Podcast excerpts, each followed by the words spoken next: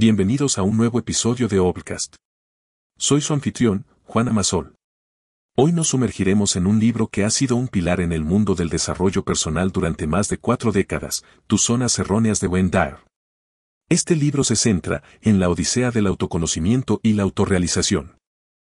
A lo largo de este episodio, desentrañaremos los 10 puntos clave de esta obra maestra, proporcionando ejemplos contemporáneos que hacen que su sabiduría temporal sea aún más aplicable en nuestra vida actual.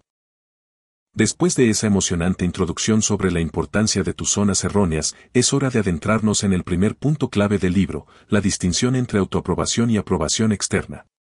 Wayne Dyer nos dice que una de las zonas erróneas más comunes en las que caemos es la búsqueda constante de aprobación externa. Imagina que eres un artista que pinta cuadros. Si te obsesionas con la idea de que todos deben amar tu arte, te expones a la angustia, la frustración y, en última instancia, al bloqueo creativo. Ahora bien, no digo que no debamos escuchar a los demás. La crítica constructiva es valiosa. Pero Dier nos recuerda que la verdadera aprobación, la que realmente importa, debe venir de dentro. En una era donde un like en las redes sociales se siente como una palmada en la espalda, es más importante que nunca entender esto. La autoaprobación es ese poder interno que te permite perseguir tus verdaderas pasiones, tus auténticas metas, sin el temor de que dirán los demás. Este concepto de autoaprobación nos lleva a la base de muchos de los puntos que abordaremos más adelante. Desde eliminar la culpa hasta desafiar nuestras creencias irracionales, todo comienza con la fortaleza de aprobar quienes somos, para luego proceder a actuar en el mundo de una manera que sea coherente con nuestro verdadero yo. Como hemos hablado de la importancia de la autoaprobación, es natural preguntarse, ¿y qué pasa cuando cometemos errores? Wayne Dyer tiene una respuesta simple pero poderosa para esto, eliminar la culpa. Dyer nos enseña que la culpa es una emoción paralizante. Nos ancla al pasado y nos impide actuar en el presente. En vez de sumergirnos en un ciclo de autocompasión, deberíamos usar nuestros errores como trampolines para el crecimiento personal. Tomemos el ejemplo del cambio climático, un tema que nos afecta a todos. Es fácil sentir culpa por no haber reciclado lo suficiente, por haber usado el coche en lugar del transporte público, y la lista sigue. Pero, ¿realmente nos ayuda esta culpa? La respuesta es no. La culpa nos inmoviliza cuando lo que realmente necesitamos es actuar. Como Dier lo pone, deberíamos aprender de nuestros errores y seguir adelante, equipados con nuevas lecciones. Este punto conecta perfectamente con el concepto de autoaprobación. Al dejar de lado la culpa, estamos afirmando que somos seres imperfectos en busca de crecimiento, y eso está bien. Al hacerlo, liberamos una cantidad tremenda de energía que podemos usar para hacer cambios significativos, no solo en nuestras vidas sino también en el mundo que nos rodea. Ahora que hemos abordado cómo liberarnos de la paralizante culpa, llegamos a nuestro tercer punto, romper la rutina. Wayne Dyer nos propone una idea audaz, el confort puede ser nuestro enemigo. Sí, has oído bien. Esos hábitos y rutinas que nos hacen sentir seguros también pueden ser la prisión que nos impide crecer y vivir plenamente. Imagina que te quedas atrapado en tu trabajo de oficina solo porque es cómodo y seguro, pero no te llena. Te despiertas, vas al trabajo, vuelves a casa y repites. Este ciclo, aunque cómodo, no deja espacio para el crecimiento personal y profesional. Yer nos insta a romper estas cadenas autoimpuestas y aventurarnos en lo desconocido. Este punto se conecta de forma hermosa con la importancia de eliminar la culpa y fomentar la autoaprobación. ¿Por qué? Porque al romper la rutina, inevitablemente te enfrentarás a errores y fracasos. Pero si has aprendido a eliminar la culpa y buscar la autoaprobación, estos contratiempos se convierten simplemente en escalones hacia una versión mejor de ti mismo. Vivimos en tiempos extraordinarios. La pandemia nos ha mostrado lo rápidamente que pueden cambiar las cosas y cómo las rutinas que dábamos por sentadas pueden desmoronarse en un instante. Así que, ¿por qué no tomar esto como una señal para romper con nuestras propias rutinas autoimpuestas y explorar nuevas formas de enriquecer nuestras vidas? Habiendo explorado la importancia de romper nuestras rutinas para liberar nuestro potencial, llegamos a una verdad un tanto incómoda pero liberadora, la falacia del cambio.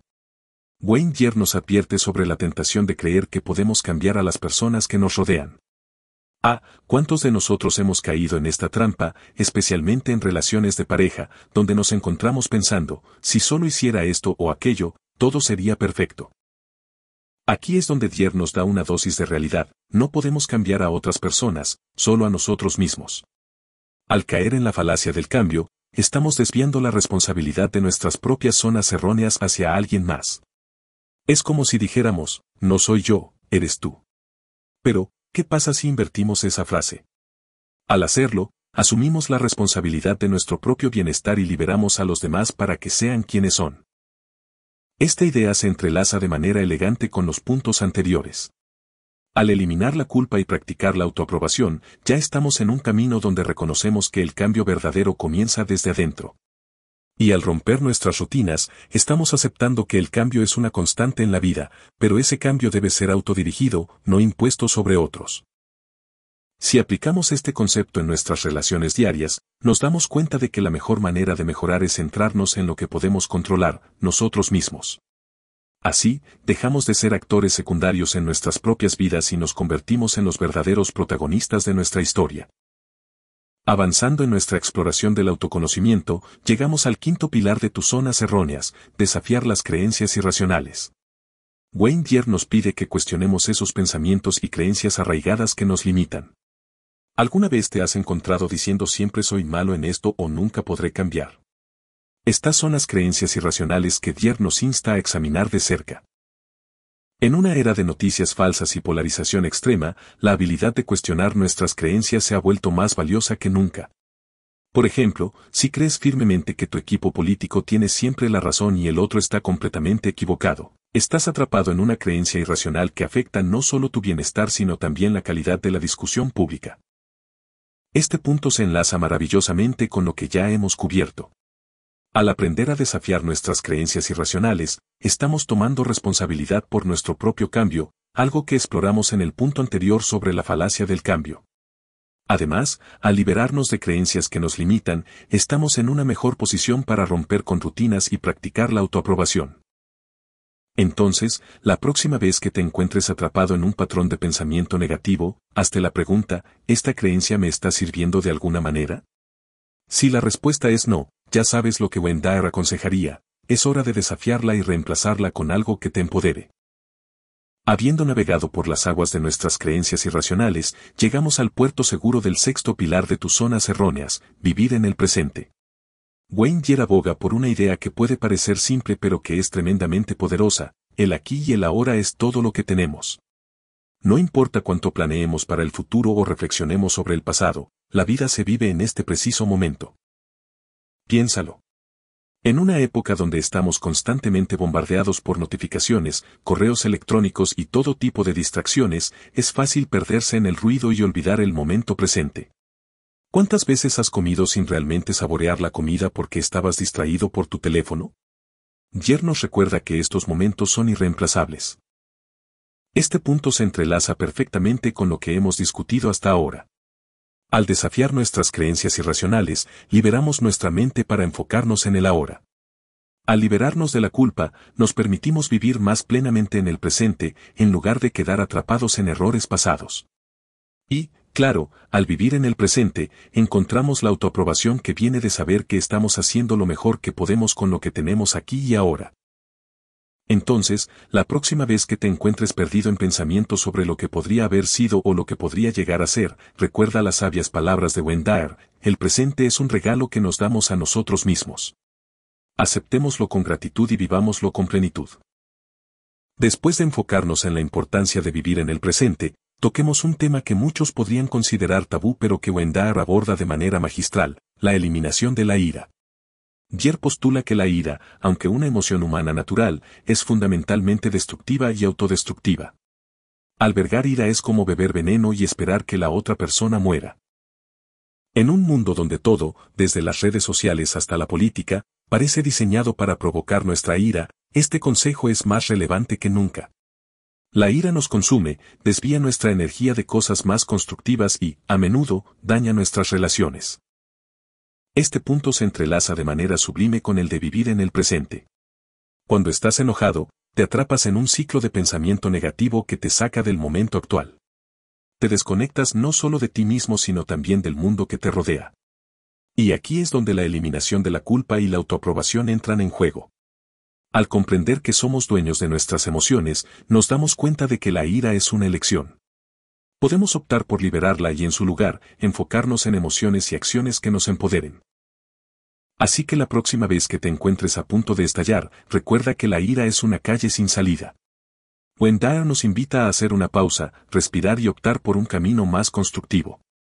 Porque, al final del día, la persona más afectada por tu ira eres tú mismo.